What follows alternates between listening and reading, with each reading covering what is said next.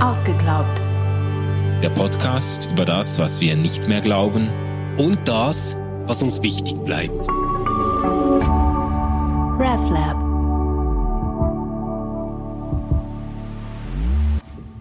Hallo zusammen, willkommen zur neuen Folge von Ausgeglaubt in der dritten Staffel, in der wir uns den großen Fragen des Lebens der Menschheit annehmen. Heute, äh, grundlegender geht es kaum, gibt es Gott? Ja, Stefan, gibt es Gott? Ja, das ist eine gute Frage. Ähm, man könnte ja zuerst mal sagen, nein, es gibt Gott nicht. Also ähm, es gibt Gott nicht im Sinne, wie es den Stuhl gibt, auf dem ich sitze oder die Flasche, aus der ich trinke. Also Gott ist kein Gegenstand, den ich dir jetzt zeigen könnte. Mhm. Ich glaube, das äh, ist ziemlich klar, dass Gott nicht irgendwie ein, ein Wesen ist wie ein Mensch, ein Tier oder ein Gegenstand oder ja, sowas. Etwas, was man jemandem jetzt genau. ohne Zweifel andemonstrieren genau. könnte. Ja. Zweifellos gibt es aber Gott als Idee. Hm. Ja, ähm, und äh, das merken wir schon nur daran, dass wir darüber sprechen können, ob diese Idee irgendetwas entspricht, das außerhalb dieser Idee ist. Also ob sich diese Idee auf etwas bezieht. Ja. Und da gab's ja ganz, ganz viele Antwortversuche, ähm, klassische Gottesbeweise etc. Mhm. Und die haben das bejaht. Also die haben dann zum Beispiel gesagt, ja, es gibt Gott, nämlich indem Gott die erste Ursache ist von allem. Ja. Äh, was es gibt. Also alles hat irgendwie einen Grund und Gott ist die aller, allererste Ursache für alle Gründe, die danach kommen. Genau, oder der erste Beweger. Er, genau, alle, alles, der alles unbewegte Be Beweger. Genau, oder? alles ist in Bewegung ja. und irgendwoher muss es muss einmal diese erste Bewegung kommen. So. Also dieses Argument habe ich übrigens super verstanden, als meine Kinder im Alter von etwa drei Jahren waren. Ähm, dann fragen die ja immer, warum aber warum? Ja. Aber warum? Ja. Und du kommst so in infiniten Regress. Ja. Also du kannst immer wieder weiter fragen, warum. Ähm, und äh, da ist dann natürlich die Antwort mit dem lieben Gott schon super. Ja, aber Kinder fragen dich dann auch, ja, und wer hat den lieben Gott gemacht genau, und so. Genau, also da geht's genau. dann auch noch weiter. Ja, ja. Oder, oder man könnte sagen, na ja, wenn ich mir die Welt anschaue, die ist so komplex eingerichtet mhm. und hat so viel Schönheit und muss so genau aufeinander abgestimmt sein. Deswegen braucht die einen Schöpfer, der das alles so eingerichtet hat. Also ja, es gibt Gott.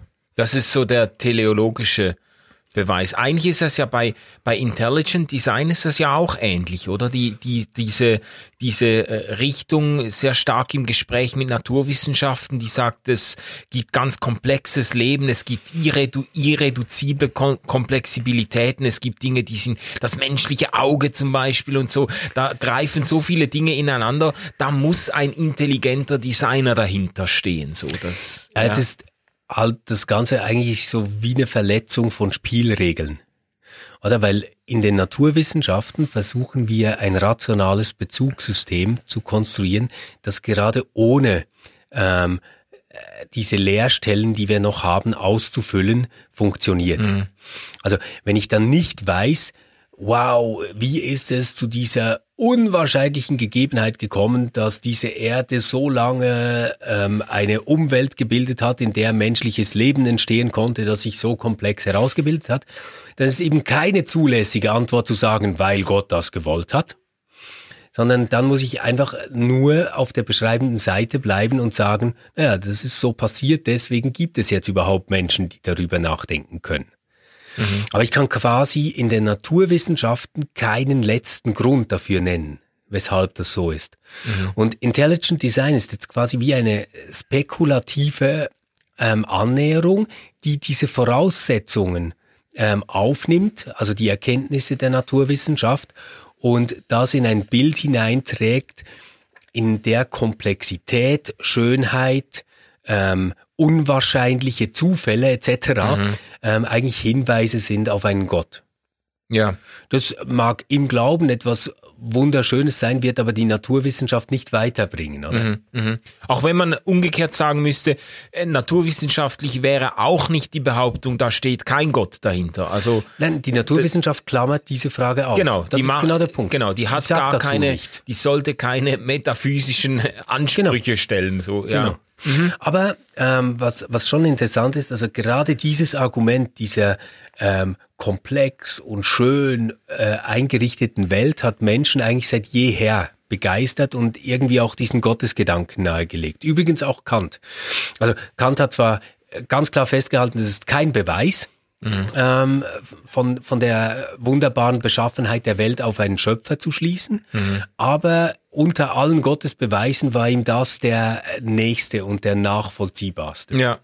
Obwohl, also wenn wir schon bei Kant sind, er hat ja dann sich für eine andere, eine andere Art des Gottesbeweises oder ich glaube nicht, dass man es Beweis nennen sollte, aber ausgesprochen für die Gottesidee, weil er das für ein notwendiges äh, regulatives Prinzip gehalten hat, quasi die, die, die Vernunft und auch die Moral braucht diese Annahme Gottes, um sich irgendwo, äh, um, um Moral überhaupt begründen zu können. Also äh, er hat, wie müsste man das sagen, ist das ein ein pragmatischer Gottesbeweis, so quasi. Wir, wir, brau wir, brauchen, wir brauchen das, um anständig zu leben, äh, äh, ob es ihn dann gibt nicht oder unbedingt, nicht. nicht unbedingt, oder? Weil das wäre ja nur dann der Fall, wenn ich einen Gott brauchte, der die Regeln vorgibt. Also Mhm. jetzt zum Beispiel, ähm, Gott gibt die zehn Gebote, Ja. ähm, wir leben danach, also brauchen wir Gott, um moralisch anständig zu leben. Mhm. Das würde Kant nicht sagen. Kant würde sagen, was moralisch anständig zu leben heißt, das erkennen wir durch unsere Vernunft.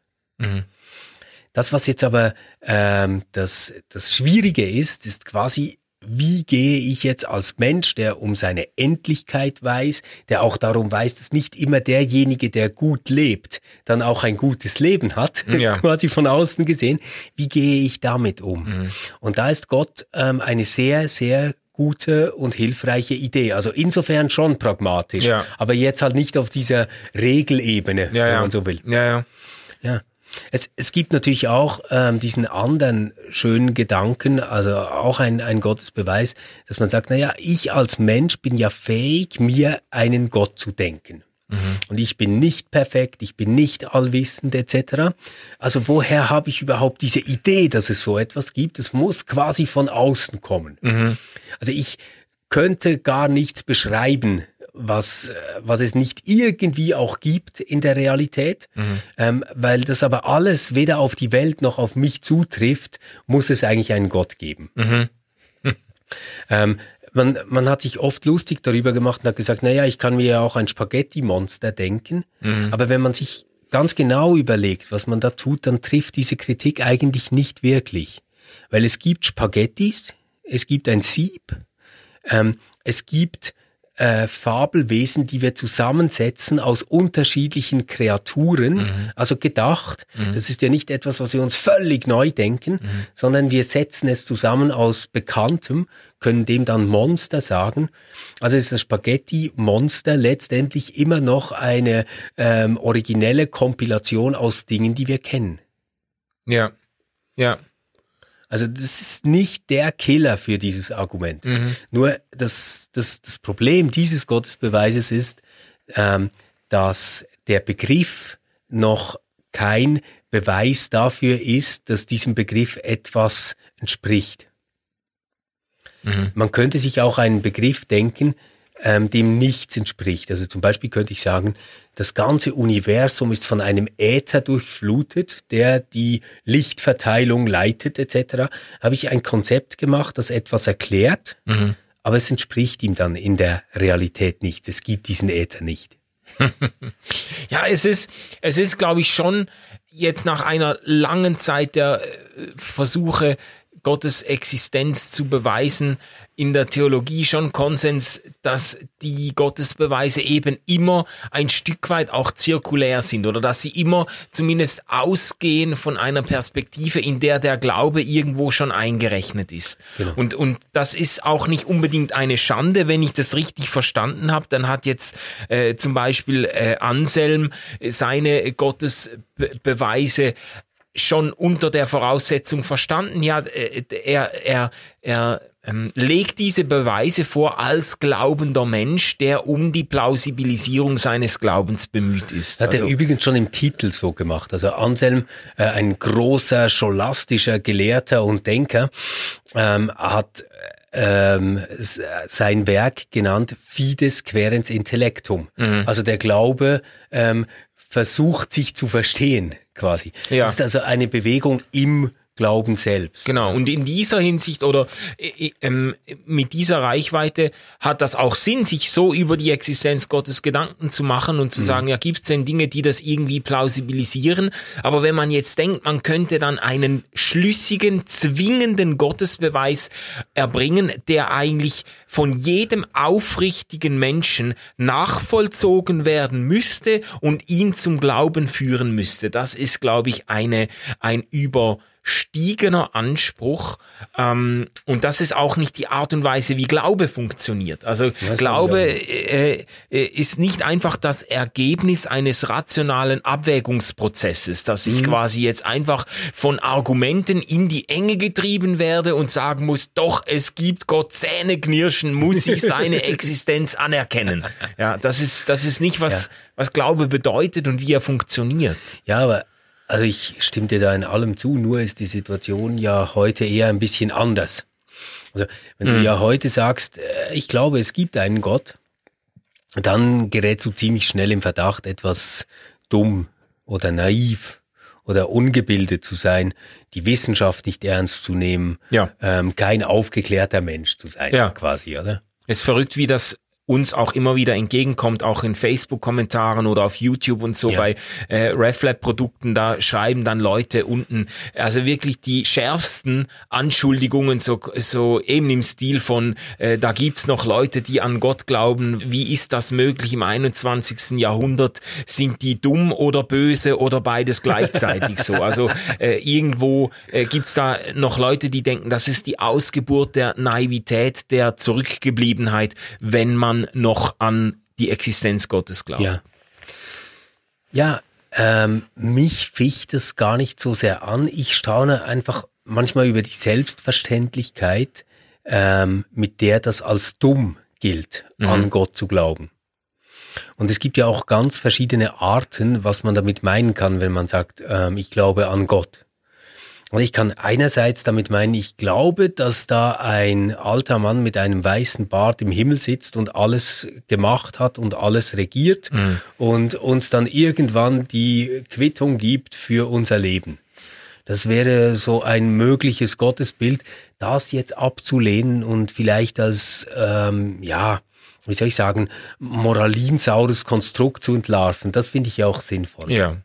ja. Aber irgendwie ähm, draußen zu stehen, zum Beispiel ähm, in der Natur auf einem Berg oder irgendwie sowas und das Gefühl zu haben, dass da mehr ist als äh, nur Steine und Wasser und ja, also we weißt ja. du, was ich meine? Ja. Dass da etwas ist, was das alles zusammenhält, eine Energie, die alles verbindet, ähm, eine Zugewandtheit dieser Welt zu mir selbst. Und ich für das einen Begriff suche, das finde ich überhaupt nicht ähm, dumm oder an aller Erfahrung vorbei. Ähm, das äh, finde ich eine sehr schöne Art, die Welt wahrzunehmen und zu betrachten. Ja, ja. Jetzt mal bevor das überhaupt irgendwie christlich oder islamisch oder jüdisch oder irgendwas mhm. ist. Einfach diese Grunderfahrung, dass da etwas ist, das mehr ist als ich selbst. Ja. Und das mich aber mit diesem allem verbindet. Ja, genau. Auch diese, eigentlich diese Transzendenzerfahrungen auf verschiedenen Levels, das, das kann man an einem Konzert haben, mit, genau. in der Menschenmenge drin, wenn plötzlich irgendwo wie die Szene irgendwo transparent oder durchlässig durchlässig wird und man das Gefühl hat, jetzt irgendwie, jetzt bin ich ich weiß nicht, jetzt bin ich Teil von etwas Größerem, jetzt werde ich da irgendwo hineingezogen, ich kann mir nicht mehr helfen. Oder natürlich in der, in der Liebe, in einer Beziehung, ja. in der Gemeinschaft mit einer Person, wenn man, wenn man merkt, jetzt irgendwie, diese Person wird mir derart wichtig, das lässt sich jetzt mit Endorphinen und Serotoninen und so nicht mehr wirklich äh, restlos erklären. Da ist etwas, da bricht, da bricht etwas auf in mir oder da mhm. transzendiere ich irgendetwas, so dass das, äh, ich glaube, dass jeder Mensch kennt solche Erfahrungen, auch wenn er sie nicht unbedingt religiös ähm, framed jetzt. Mhm. Mhm. Und ich selbst zum Beispiel bin nicht zufrieden damit, mir die Welt so zu erklären, ähm, als ob ich darin aufgehe, ein biochemischer Vorgang zu sein, ja. ähm, der auf andere biochemische Vorgänge reagiert. Das äh, finde ich eine Art, wie man Welt beschreiben kann, ja. Mhm. Aber ich glaube, dass da, dass da mehr ist, dass es eine Verbundenheit gibt äh, zwischen allem mit allem und Gott ist eine Möglichkeit, diese Verbundenheit so zu denken, dass sie uns zugewandt ist, dass sie uns will, liebt und mag. Und das ist erstmal überhaupt nichts Dummes.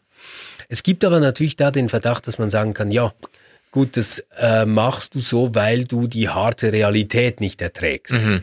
Deswegen brauchst du da irgendwie so einen lieben Papa im Himmel, der, der ja. dich dann tröstet, wenn es regnet, quasi. Mhm. Ja, und es gibt ja auch interessante Biografien von Menschen, die zum Beispiel ähm, in einer bestimmten religiösen Tradition, ich sage jetzt äh, mal äh, auch die Beispiele, die ich kenne, sind eben im Kontext des Christentums. Da sind Leute aufgewachsen mit einem christlichen Gottesverständnis, mit einem ganz spezifischen Verständnis Gottes, vielleicht Gottes als des Allmächtigen, der alle Dinge in seiner Hand hat und nach seinem Willen lenkt und so. Und dann geschehen Dinge im Leben dieses Menschen, die ihn zutiefst erschüttern, tragische Dinge, das Schicksal schlägt zu und dann zerbricht zerbricht der Glaube dieser Menschen. Und dann, äh, ich kenne Geschichten von Leuten, die dann sagen, ich habe zu einem realistischen, nüchternen Atheismus gefunden und ähm, verurteile eben diese Art, wie ich mir früher das Leben zurechtgelegt habe, unter Zuhilfenahme äh, dieser Konstruktion Gott äh, ich kann das alles bestens nachvollziehen, mhm. aber man könnte da natürlich dann auch zurückfragen und sagen, ist da nicht auch zuerst einmal einfach ein bestimmtes Gottesverständnis zerbrochen, ohne dass sich damit die Frage nach Gott an sich schon erledigt hätte. Ist denn bei dir selbst auch schon mal ein Gottesverständnis zerbrochen, ja. wo du sagen würdest, also diesen Gott, den ich mal geglaubt habe oder den ich mir gedacht habe, den, den gibt's glaube ich nicht. Ich genau, Genau, ja. Das, äh, und das Beispiel, das ich genannt habe, ist natürlich auch gar nicht so fern von meinem Leben oder meiner Erfahrung. Äh, für mich hat sich auch diese Vorstellung eines Gottes, der quasi die den Gang der Geschichte und den Verlauf der Ereignisse so wunderbar äh, plant und strickt und so. Und da gibt's dann die wunderschönsten Erklärungen, wie man sich das denken kann. Wir schauen auf den Teppich nur von unten und sehen die Fransen und haben das Gefühl, das ist ein chaotisches äh, Prinzip da am Werk, aber Gott schaut von oben drauf und webt ein wunderbares Muster und so. Und das, äh, dieses Bild des Lebens und meines Verhältnisses zu Gott, das ist wirklich auch zerbrochen, wo ich sagen muss, dass da, dieser Gott ist für mich gestorben, ohne dass ich jetzt sagen würde, äh, Gott an sich ist ähm, für mich tot. Ja, ja. ja. Und wie ist das passiert? Also ich habe ich hab schon eine Unfallgeschichte in meiner Kindheit erlebt, in der äh, diese Art des Gottesverständnisses sehr, sehr arg erschüttert wurde, ich wurde stark verletzt und mein Bruder und das hat, er hat weitreichende Konsequenzen gehabt, die mir einfach unmöglich gemacht haben, darin jetzt noch den guten Plan Gottes zu erkennen und dann als, ähm, als Pastor habe ich natürlich viele Geschichten anderer Menschen auch erlebt. Ich habe mehrere Beerdigungen halten müssen, die alle äh, wirklich herzzerreißend waren, weil Kinder oder Jugendliche ähm, gestorben sind, aus dem Leben gerissen wurden und wenn wenn du dann die äh, Trauernden, die äh, Hinterbliebenen ähm, ähm, seelsorgerlich begleitest, dann gehen dir dann diese diese wohlfeilen Erklärungen hm. eines Gottes, der sich das alles wunderbar gedacht hat, die gehen dir dann schnell mal verloren. Also ich, ich merke das jetzt gerade, wo du das schon nur ansprichst mhm. und das ja gar nicht in einem affirmativen Sinn tust, ähm, wie mich das triggert. Also ja. wie ich da nur noch wütend werde. Ja. Gibt auch so eine andere Art Gott, ähm, die ich verabschiedet habe und an den ich wirklich geglaubt habe, als Kind ganz fest, aber ähm, eigentlich bis in die Jugendjahre hinein. Das ist so Gott als ein Garant von Moral. Mhm. Also das, quasi, ähm, indem ich weiß, wer der liebe Gott ist, weiß ich auch, wie ich mich verhalten soll, was richtig ist und was falsch ist. Mhm. Und da ist mir auch mal aufgefallen, dass sogar die Bibel genau die umgekehrte Geschichte erzählt. Ähm, also quasi erst indem die Menschen das tun, was Gott nicht gewollt hat, also weißt du, so Geschichte mit dem Apfel, Ach so, ja. Ähm, der ja, verbotenen Frucht im Paradies. Also erst indem ja. sie das tun, was er gerade nicht gewollt hat, gewinnen sie die Fähigkeit, zwischen Gut und Böse zu unterscheiden. und das ist, äh, das ist doch eigentlich noch verrückt, dass es dann aber trotzdem in der christlichen Tradition Gott zu sowas wie einem Garant der Moral geworden ist. Mhm. Also Gott muss irgendwie für alles herhalten, wenn wir irgendwie erklären wollen, warum nur ähm, Mädchen und Jungs heiraten dürfen, aber nicht äh, Jungs und Jungs oder Mädchen und Mädchen oder Leute, die nochmal sagen, hey, in diesem binären Schema gehe ich gar nicht auf, mhm. ähm, da muss Gott herhalten. Ja. Wenn es darum geht, warum ähm, eine Ehe irgendwie an ein sexuelles Treueversprechen geknüpft ist, da muss der liebe Gott herhalten. Mhm. Oder? Und ich, ich finde, man, man kann ja für alles Mögliche, was man sich selbst als moralischen Wert vorstellt, Gründe finden. Aber ich glaube, dass immer dort, wo wir sagen, weil Gott das so will oder weil Gott das so eingerichtet hat, wir eigentlich eine Bankrotterklärung ähm, haben. Ja. Wieso sagst du Bankrotterklärung? Weil ich dann wie aufhöre, Gründe zu nennen. Weißt du, es ist so wie, wenn, so, ja. wenn dich das dreijährige Kind fragt, aber warum, aber warum, aber warum, und, und man dann irgendwann sagt, ja, weil der liebe Gott das Ding halt aus Kugel gemacht hat. oder so. Ja, oder? Ja. Etwas mhm. so finde ich das bei, bei moralischen Dingen. Und man, man müsste sich da mindestens immer sehr gut fragen, ob man nicht selbst einfach so fixe moralische Vorstellungen hat, die man nicht zu hinterfragen bereit ist, dass man irgendwann dann so quasi zu dieser Gotteskeule oder zum ja, Gottesjoker Joker, greift, Joker, oder? Ja, genau. Das ist eigentlich Abbruch des Begründungsverfahrens unter Verweis auf eine dogmatische Wahrheit. So genau. ist es halt. So hat's Gott gewollt und äh, quasi er bereitet schon seit Ewigkeiten äh, in der Hölle einen Platz vor für die, die das, die das auch nochmal hinterfragen genau. wollen. Ja, genau. Ja. Und das ist ja auch das Faszinierende zum Beispiel ähm, bei bei Jesus. Äh, weiß nicht, kennst diese Geschichte Ehre raufen am Sabbat heißt ja, ja. die so ganz ja, klassisch, oder?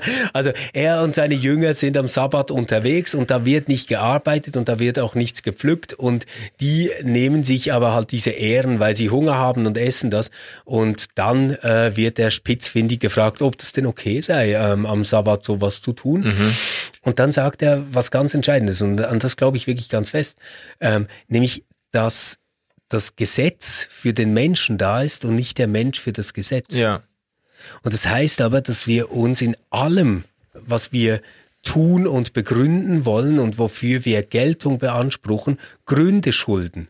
Und wir können nie einfach sagen, Gott hat ein ewiges Gesetz gegeben, nachdem das und das gilt. Ja, und ich, ich glaube halt auch, dass man dieses Argument von dir jetzt auch einfach äh, nach 2000 Jahren äh, Christentums- und Kirchengeschichte auch kirchenkritisch einfach äh, anwenden muss und sagen muss, die, die Kirche ist über Jahrhunderte hinweg als moralische Anstalt aufgetreten und hat jetzt ein Stück weit ihre Credibility auf weiten Strecken äh, verspielt und äh, sollte äh, sich eigentlich auf diese Position ähm, äh, aus aus theologischen und aus äh, historischen Gründen nicht mehr zurückziehen. So quasi, wir sind die, die euch im Namen Gottes sagen, ähm, wie ihr zu leben habt und die euch ganz klar sagen, was richtig und falsch ist. Äh, sie hat irgendwo die Glaubwürdigkeit verspielt, das noch so zu tun und es ist auch nicht, es ist auch äh, theologisch, glaube ich, nicht nicht angemessen. Ja, ich glaube, auch, dass das stimmt. Ich glaube auch, dass ähm, man eigentlich damit wirklich, also das ist so der einzige Fall, wo ich sagen würde, das ist echte Blasphemie, wenn man Gott quasi in Anspruch nimmt, ähm, die Autorität zu sein, die dann die eigene Macht, den eigenen Anspruch durchsetzen will. Eben, ich glaube, das ist ja. wirklich das, das äh, äh, was, was nicht geht.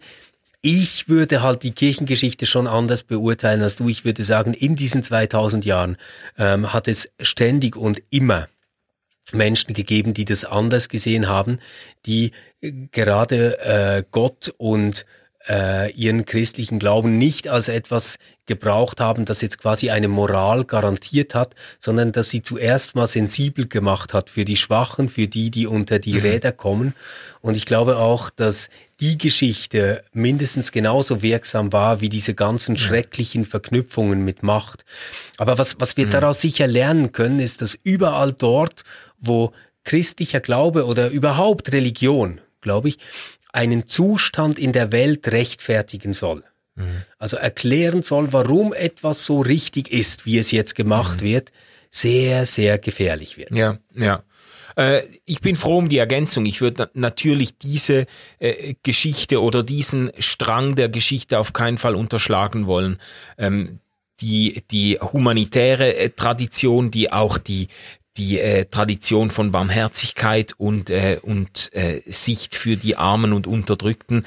Äh, es, es ist aber doch, es gehört doch auch zu zur äh, Geschichte der Kirche eben, dass sie gerade in der Verbindung mit Staat und staatlicher Macht halt unter moralischen Vorzeichen ihre eigenen Interessen auch durchgesetzt Auf jeden hat. Fall, ja. auf jeden Fall. Und zwar nicht nur bis zur Reformation, sondern auch von da aus weiter. Ja, das ja. muss man äh, ganz offen zugeben.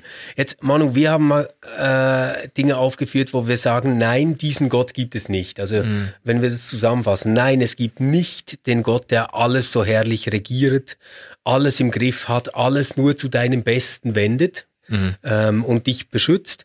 Es gibt auch nicht diesen Gott, von dem her wir sagen können, das ist richtig, das ist falsch, das sollst du tun, das darfst du nicht tun. Ja. Ähm, welchen Gott gibt's denn? ja, ich finde, also ich finde es verrückt, wenn man jetzt vom Christentum, wenn ich vom Christentum ausdenke, nein, ich muss das viel persönlicher sagen, wenn ich von meinem Glauben äh, ausdenke, ich finde es verrückt, dass ich an einen Gott glaube, der quasi seine Existenz freiwillig aufgegeben hat. Also dass, dass ich an einen gekreuzigten Gott Glaube an einen Gott, von dem man dann äh, sagen konnte, er ist jetzt mal tot und der dann wieder auferstanden ist und der in, in seiner, in, in Jesus Christus eigentlich eine, eine Menschenliebe und eine Selbsthingabe bewiesen hat, die mich zutiefst berührt und die mich auch irgendwo persönlich eingeholt hat, hat, wo ich sagen muss, dass davon an diesen Gott glaube ich, und zwar nicht, weil ich die besten äh, Beweise für diesen Gott mitgekriegt habe und die besten Argumente für diesen Gott vorbringen kann, sondern weil, weil dieser Gott quasi äh, alles so fundamental durchkreuzt, wortwörtlich durchkreuzt und auf den Kopf stellt, was ich mir unter einem anständigen Gott vorstellen würde vielleicht und gleichzeitig mich so fundamental und existenziell berührt. Ein Gott, der, der sich mir zuwendet, der mir nahe kommt, der mich meint. Das ist etwas, das hat mein Leben, wie soll ich sagen, in, in Beschlag genommen. Und das ist der Gott, an den ich an den ich von Herzen glaube. Mhm. Ja. Also wenn ich über Gott nachdenke, dann ist für mich tatsächlich auch das Kreuz äh, sehr wichtig.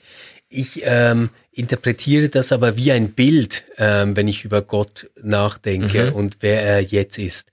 Für mich ist es so, ähm, also bei der Kreuzigung haben wir quasi Karfreitag, wird er gekreuzigt. Ähm, am Samstag dann steigt er in das Reich der Toten hinab. Ja und am Sonntag kommt die Auferstehung. Mhm. Und ich verstehe die Welt als einen Ort, der im Moment am Samstag ist. Ah ja. Also noch vor dem Sonntag. Das ist interessant, ja. Und das heißt, dass äh, Gott zwar da ist, aber eben gerade nicht als einer, der sichtbar ist, nicht als einer, der im Glanz ist, nicht als einer, der alles im Griff hat mhm. und, und alles lenkt, sondern einer, der fehlt, einer, den wir vermissen und irgendwo auch eine Trauer spüren können, dass da niemand ist, der jetzt ganz offensichtlich alles zusammenhält mhm. und alles eben so herrlich regiert ja, ja, ja. und zum Guten führt. Ähm, das ist ein Gott, den ich persönlich äh, nicht darin erfahre, dass er ähm, meine, meine Krankheiten heilt oder meine Probleme löst, mhm. sondern es ist ein Gott, den ich äh, dann spüre, wenn ich selbst still werde, mhm. bei dem ich Frieden finden kann, obwohl es ähm, den Frieden nicht gibt, wenn ich ähm, versuche bei ihm zur Ruhe zu kommen. Mhm. Und es ist ein Gott, den ich ganz oft eigentlich vor allem darin spüre, dass ich beklagen kann, dass er mir fehlt. Ja. Also mhm. Beziehungsstatus würde ich sagen, es ist kompliziert es und ist kompliziert. es wäre gut, wenn der von der Geschäftsreise bald mal nach Hause kommt. ja, also äh, ich bin jetzt da sehr dankbar für dieses Bild. Ich würde da gerne äh, weiter drüber nachdenken. Ich finde das sehr, sehr eindrücklich, wie du das jetzt beschreibst oder parallelisierst mit äh, Karfreitag, äh, Ostersamstag, Ostersonntag. Dann äh, wir sind im wir sind im Samstag in einem Moment der der äh, der äh, vielleicht nicht der Abwesenheit Gottes, aber der nicht aufweisbaren ähm, Gegenwart Gottes oder so. Das, ich finde das schon spannend. Ja, und ich glaube auch, das ist so ein wichtiger Grund, weshalb wir Gemeinschaft und Kirche etc. brauchen. Mhm. Also wenn er wieder da wäre, dann könnten wir uns einfach um ihn herum versammeln. Mhm. Wir müssten dann auch nicht klären, welche Denomination, Religion oder was auch immer mhm. Recht hat, sondern wir würden uns einfach um ihn sammeln und es wäre irgendwie klar. Ja. Ähm, weil er aber nicht da ist, sind wir letztendlich auf unsere menschliche Gemeinschaft zurückgeworfen, in der wir immer wieder hoffen können, dass wir das, was uns trägt, zusammen teilen können und zusammen erleben können. Ja, genau. Also in der wir dann schon auch äh, ein, ein Stück dieser Gegenwart Gottes genau. erfahren können. Das ist genau. ja oft so ein Medium oder vermittelt über äh, Menschen durch Menschen, äh, kommt uns dieser Gott ja dann schon nahe. Ja. ja. Es ist so ein bisschen wie Urlaub während Covid-Zeit. Du weißt, es gibt eine Insel noch in der Südsee, aber du kommst da jetzt nicht hin. ja, ja, super spannend. Also, das finde ich jetzt ein, ein starkes, es ist nicht ein Schlusspunkt, aber es ist ein Bild, mit dem man, mit dem man weitergehen kann, an dem man herumdenken kann. Ähm, Danke Stefan, danke an alle Zuhörerinnen und Zuhörer. Es war eine Freude mit euch äh, auch in dieser gewichtigen Frage unterwegs zu sein und natürlich interessiert uns sehr, was ihr zu sagen habt zu dieser Frage. Gibt es Gott? Ist das Ganze ein Konstrukt, eine Idee für Menschen, die mit der harten Realität des Lebens nicht zurechtkommen? Äh, ist äh, Gott das Spaghetti-Monster oder äh, wie denkt ihr über diese Frage? Lasst uns das wissen wissen, kommt mit uns ins Gespräch in Kommentaren auf Facebook und auf unserer Website. Wir freuen uns von euch zu hören und euch nächste Woche wieder dabei zu haben. Genau, bis dann. Tschüss. Bis dann. Tschüss. RefLab